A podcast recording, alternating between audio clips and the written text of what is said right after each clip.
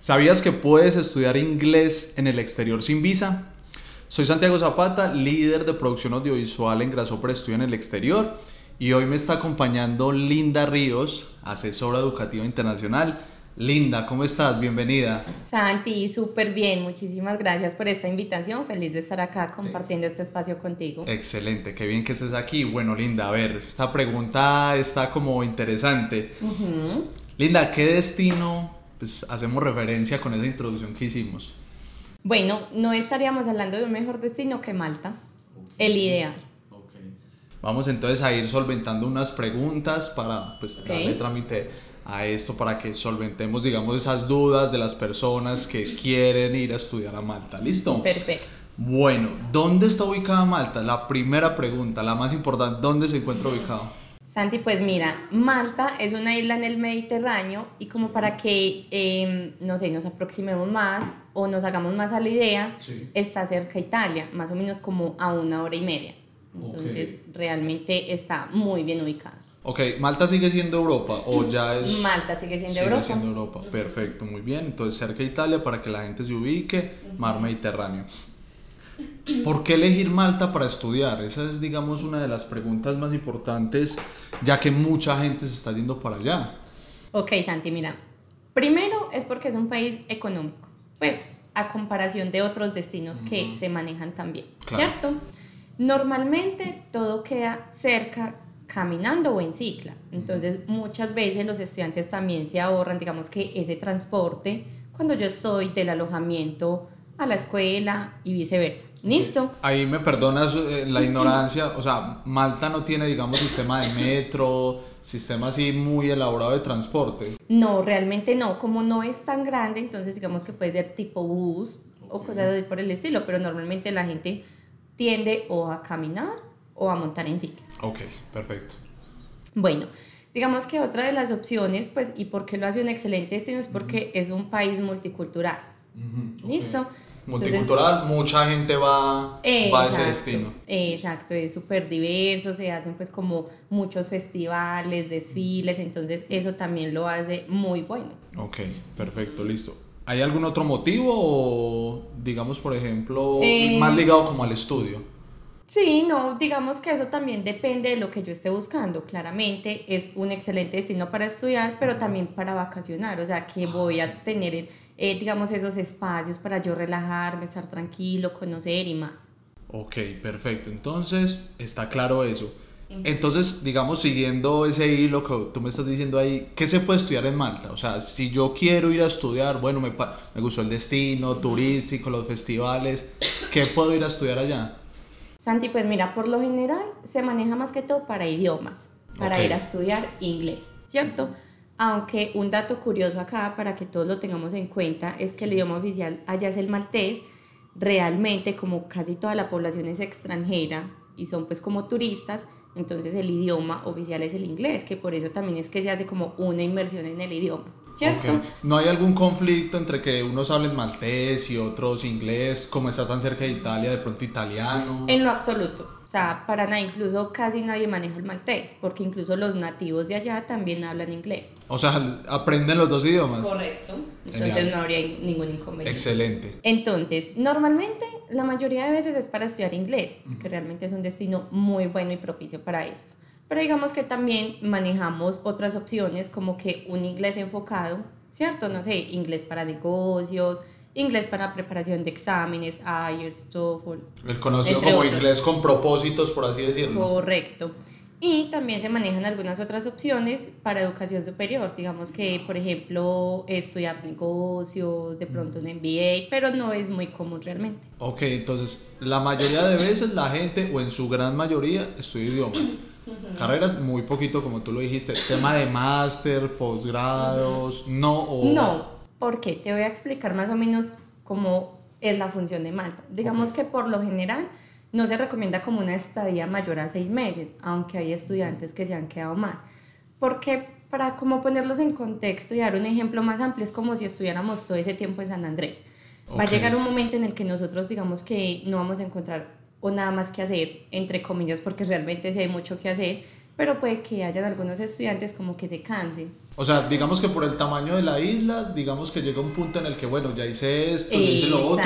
Además de estar haciendo pues mi curso de, de, idiomas, mi, no sé. Correcto. ¿Cómo lo dijiste? Educación superior en algunos casos, ¿cierto? Pero pues eso también depende del estudiante hemos tenido estudiantes y yo incluso tengo un amigo que vivió allá dos años, entonces realmente depende de gustos también. Por lo general los estudiantes van a estudiar el idioma allá y se van para otro país de Europa o cualquier otro lugar a estudiar sus estudios superiores. Ok. Hablemos un poquito de eso precisamente. ¿Cómo es el tema? Digamos, allá se puede viajar solamente con el pasaporte, ¿cierto? Pues mira, eso es de acuerdo también a la cantidad de tiempo que yo quiera estudiar. Okay. Yo puedo viajar con el pasaporte hasta tres meses máximo, que es el tiempo que yo puedo estar en la Unión Europea con pasaporte. Pues nosotros, los, colombianos, los, colombianos, correcto. Bueno, pero eh, digamos que yo me puedo quedar más tiempo. Ya en ese caso lo que haría es una extensión de visa. Correcto. Entonces, si yo quiero viajar solo con pasaporte, no quiero tramitar visa ni nada por el estilo, digamos que yo lo puedo hacer tranquilamente, ¿cierto? Pero hasta tres meses máximo, o sea, 90 días. Si deseo quedarme más tiempo, entonces ya se hace es una extensión. Correcto, entonces siguiendo ese hilo, y qué bien que vamos a que sigue esta pregunta, ¿cómo es el proceso de la extensión de visa?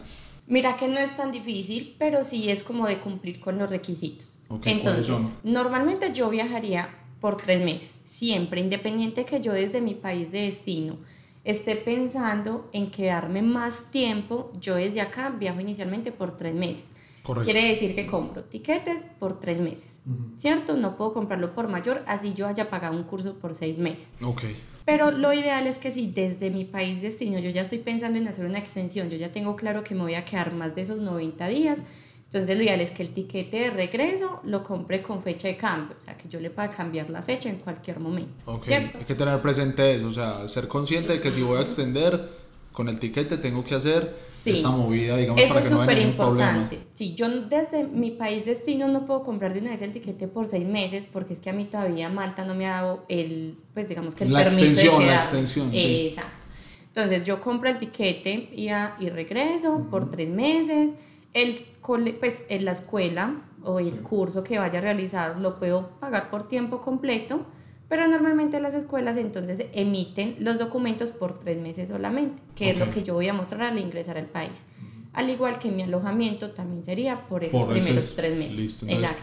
¿Llego al país y hago el proceso de extensión inmediatamente o debo esperar también? Pues mira, lo ideal sí es hacerlo en las, en las primeras dos o tres semanitas. ¿Por qué? Porque Malta para abrir una extensión de visa me retiene el pasaporte y ellos demoran más o menos unos dos mesecitos en dar respuesta.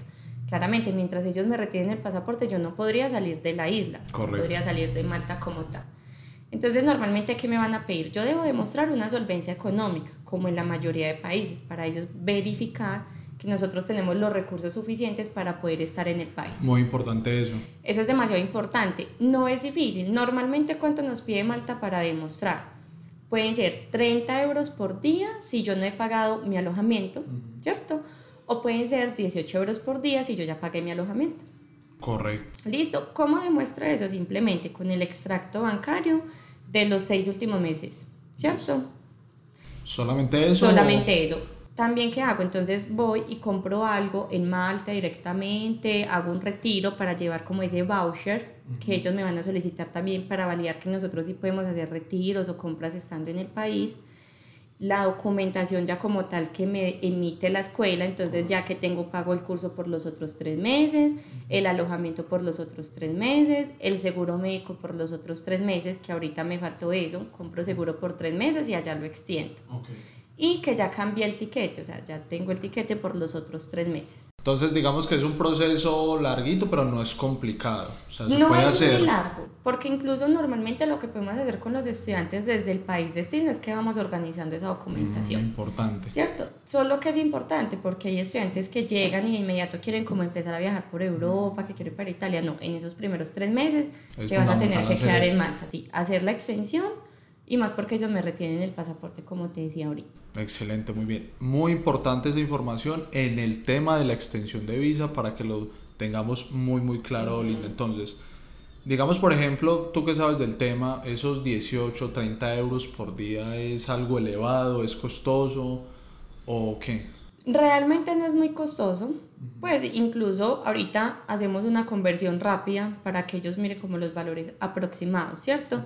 Pero no es costoso, porque mira que incluso, pues yo adelantándome, no sé si ahorita me irás a preguntar. Claro, pero entonces, ah, bueno, termina, termina para yo hacer esa pregunta. Tranqui, entonces, para que más o menos nos hagamos a la idea, el costo de vida promedio en Malta está más o menos entre los 800, 900 euros, ¿cierto? Sí por mes, pero pues eso va a depender también del estilo de vida de cada persona, siempre en cada país. No es lo mismo, digamos, eh, yo decir es que me gusta comer todos los días por fuera, estar pues en una habitación privada, baño privado, en un hotel, ¿cierto? Que obviamente se va a subir el costo más. Yo acá haciendo una conversión rápida para hacernos una idea, digamos que si lo ponemos un poquito más alto, 900 euros por mes, son más o menos 3, 4 millones de pesos. Ok, haciendo la conversión. Pero es importante aclarar una cosa y es que no necesariamente se tiene que gastar ese dinero. No, en lo absoluto. Es demostrarlo, decirle a la embajada, a la escuela, yo tengo el dinero para estar aquí, pero no necesariamente tenemos que gastarlo. No, total, es que no es que le vayamos a entregar ese dinero a alguien. Correcto. Tú vas a disponer de él cuando dices. Por lo general, cuando yo estoy en un país, en el exterior, entre más comparto, más económico me sale todo. Entonces no es que me vaya a gastar eso estrictamente. Yo puedo compartir apartamento con otros estudiantes, conocidos, cosas así. Sale más económico y digamos se hace más llevadera la cosa, ¿cierto? Correcto. Bueno, entonces siguiendo por ese hilo de lo, eh, lo monetario, por así decirlo, Linda, Malta, ¿se puede trabajar allá? Santi, mira, sí se puede trabajar, pero es a partir del día 91 quiere decir a partir de los tres meses. ¿Por qué? Porque como en esos primeros tres meses yo estoy es como si fuera turista, yo estoy solo con mi pasaporte, ellos no me van a dar un permiso legal de trabajo. Una vez yo hago la extensión y pasan esos 90 días, al 91 yo ya puedo empezar a trabajar. Entonces, si yo estoy contemplando sí o sí ir a trabajar a Malta porque me gustaría hacerlo mientras hago mi programa de estudio, debo tener pendiente que la extensión de visa es fundamental para poder empezar a trabajar al día 91. A partir del día 91. Solamente se puede trabajar en Malta a partir del día 91. Muy bien. Correcto. Entonces, ya hablamos de los costos de vida. Más o menos, ¿cuánto está la hora de salario en Malta? O sea, ¿cómo está Pues mira que eso puede variar demasiado porque depende primero de el trabajo, y siempre lo que yo le recalco muchísimo a mis estudiantes, entre mejor nivel de inglés, mejor oportunidad laboral. Entonces, eso también te ayuda a incrementar, a incrementar tus ingresos. Lo bueno es que si yo puedo trabajar a partir del día 91, en esos primeros tres meses yo ya he tenido la oportunidad de ir como perfeccionando mi idioma, ¿cierto? Entonces, eso le va a ayudar bastante. Eh, poniéndolo bajito, digamos que puede ser más o menos 10 euros por hora, Poniéndolo bajo, o sea, como tú dijiste, pues, dependiendo del trabajo. Mm, aproximadamente. Listo. Con lo que ganan los estudiantes, porque siguen siendo estudiantes, hay que ser claro. Eh, algo que busca mucho la gente, y es una pregunta que nos hacen en las redes sociales, es, eh, ¿se puede ir a conocer Europa luego de esos tres meses o antes de eso puedo salir del país? Pues no podrían salir antes porque me tienen retenido el pasaporte. Correcto. ¿Cierto? Como lo hablábamos ahorita. Después de que yo haya hecho una extensión de visa y me hayan entregado el pasaporte, yo puedo salir sin inconveniente alguno. Para cualquier país o solo los de la Unión Europea con el tema del pasaporte solamente ya cuando me lo pues entregaron. El tema del pasaporte puede ser la Unión Europea, digamos que tú puedes regresar a Colombia, pero por lo general no se va a hacer se va a hacer cuestión de tiempo, tiquetes y más. Pero muchos estudiantes, por ejemplo, dicen, no, yo me voy a ir este fin de semana para Italia. Y es súper válido porque un tiquete le sale súper económico. 20 euros un tiquete para ir a Italia. Entonces, o sea, 20 euros de Malta a Italia. Correcto. 20, está prácticamente regalado. Total. Entonces realmente es una muy buena opción.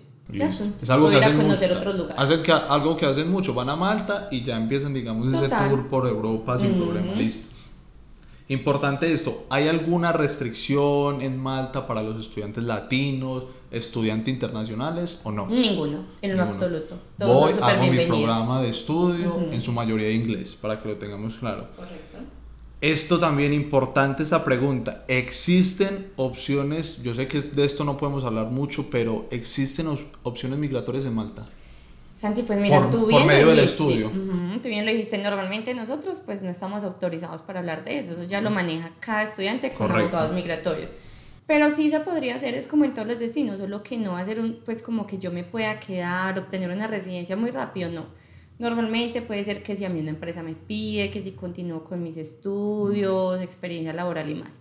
Pero no es como que de inmediato tan fácil como, por ejemplo, en otros destinos, ¿cierto? Entonces va a depender de si tú serías capaz de estar viviendo en Malta, pues te gusta y pues como que digamos que está bien para ti ese lugar. Y también de muchas cosas más, por ejemplo, trabajo, estudios, cuánto tiempo llevo en la isla como tal y todo lo correspondiente. Excelente, muy bien, muy importante eso. Bueno, Linda, para ir entonces cerrando, digamos, esta primera parte de estas preguntas, digamos, ¿qué le recomendarías a la persona que está, digamos, contemplando Malta para estudiar este idioma o, si es el caso, alguna educación superior? ¿Qué le recomendarías? Pues mira que no son como muchas recomendaciones como tal porque el destino es muy fácil, o sea, el destino es muy dado a que el estudiante llegue sin problema alguno. Incluso cuando un estudiante llega como muy de afán, como que quiero viajar cuanto antes, es de los destinos que más ofrecemos, ¿cierto? Por la rapidez. Simplemente es estar organizados, evaluar muy bien como el tema de la solvencia, evaluar muy bien eh, realmente como los documentos que necesitamos para eso, que sí sea el destino que le llame la atención. Correcto. Porque debemos entender también que es un país muy vibrante, es un país muy activo, ¿cierto? Entonces como que pues se puede ver también fiesta, rumba, pero lo, vuelvo a lo mismo, yo le digo a mis estudiantes, va a depender 100% de ti, como tú dices, no, pues no me importa hoy para Malta, pero voy a estudiar, me voy a concentrar, como hay otros que dicen, no, Linda, prefiero no Malta porque puede que me deje llevar mucho por la fiesta. Digamos por el estilo de vida que, que nos brinda la isla, por así decirlo. Ajá. Listo, Linda, excelente. Entonces, ahí es importante el tema de lo que siempre hablamos aquí en los podcasts, en este video, es la asesoría. O sea, saber que si estoy contemplando Malta hay unas condiciones, puedo viajar fácil, pero debo tener presente el tema de extensión de visa, costo de, costo de vida, eh, si creo que es o no es el destino que yo necesito para estudiar, porque ante todo nosotros somos una agencia de estudios en el exterior. Recuerden, fundamental asesoría, la pueden solicitar en la página web www.grasoprestadi.com. Ahí digamos un perfilador para que ustedes sepan más o menos cuál es el destino indicado y si lo es Malta, ¿cierto? Muy bien, Linda. Entonces yo creo que por el momento hemos cerrado este tema de las primeras preguntas. Vamos entonces a hacer la dinámica de las preguntas que nos dejan en las redes sociales. Las personas estuvieron muy pendientes de nosotros y nos dejaron unas preguntas para la experta que es Linda. Entonces vamos entonces a revolver, cerramos la cajita y vamos a intentar responder las preguntas. ¿Lista? Ok, perfecto. Muy bien, y ya, vamos a ver. Vamos a ver, escoge un papelito, vamos a responder tres preguntitas. Ay. No solo. Espérame. Eso, bueno, se salió este aquí. Vamos a ver, ¿listo? ¿La lees tú o la leo yo? No, a ver, léela tú y ya después la mostramos para que vean que no estamos haciendo trampa. ¿Listo? Listo. Entonces, esta pregunta dice: ¿Existe la posibilidad de viajar con mi pareja? Vamos a ver. Eso es muy bien. Bueno, ¿qué dice Linda? Contamos. Pues mira que sí existe la posibilidad de viajar con mi pareja, pero si ambos vamos a estudiar. No es que yo me pueda llevar a mi pareja como dependiente. Entonces vamos a estudiar los dos, perfecto. O sea, es diferente a Canadá que muchas veces, entonces hay que tener presente eso, sí o sí pueden viajar, eh, pueden trabajar los dos si van a estudiar un programa. Listo, vamos con la segunda. Adelante. Esto es. A ver qué dice la segunda. Esta es. Hola, buenos días. ¿Qué pasa si estoy unos días en Malta y luego salgo de la isla? Ya cuando aplique al permiso de trabajo, no me contarán los 91 días. Muy importante esa pregunta. Muchas gracias por la pregunta. Bueno, ¿qué dice eso? Bueno, entonces, para volver a aclarar, porque eh, igual ya es algo que habíamos hablado ahorita. Correcto. ¿Qué pasa? Yo no podría, digamos, que salir antes porque nuevamente vuelvo a lo mismo, tienen mi pasaporte retenido. Entonces no es que no me vayan a contar los 91 días porque igual voy a estar en la isla. Ya después de esos 90 días que tengo la extensión, voy a salir de la isla, no hay ningún inconveniente. Listo. Puedo trabajar, puedo salir de la isla, como cada quien prefiera. Muy claro eso, Linda. Entonces vamos entonces con la última pregunta. A ver, y dale. Ah, espere que se salió uno. Eso, ahora sí. Voy a coger justo el que se salió. debe ser por algo, debe, ser por algo. Vamos a ver. interesante. Entonces, hay áreas específicas en el estudio de inglés con propósitos de negocios. Okay. Ya lo habíamos respondido. Entonces, era lo de ahorita. Claro, yo puedo hacer, por ejemplo, inglés para negocios, puedo hacer un inglés académico, puedo hacer inglés eh, de preparación de exámenes. Entonces sí hay como unos enfoques, pero sigue siendo inglés. Digamos, por ejemplo, algo que pasa mucho es, yo puedo, digamos, soy una persona que hace negocios y tal, digamos, estudiar un inglés más con énfasis en eso. Total. O ya hay unos énfasis específicos. No, mira, por ejemplo, normalmente nos llegan personas que dicen, es que yo quiero es como mejorarlo porque soy un negociante, no sé, mantengo viajando al exterior así. Lo puedo hacer tranquilamente, podría ser el inglés para negocios, ¿cierto?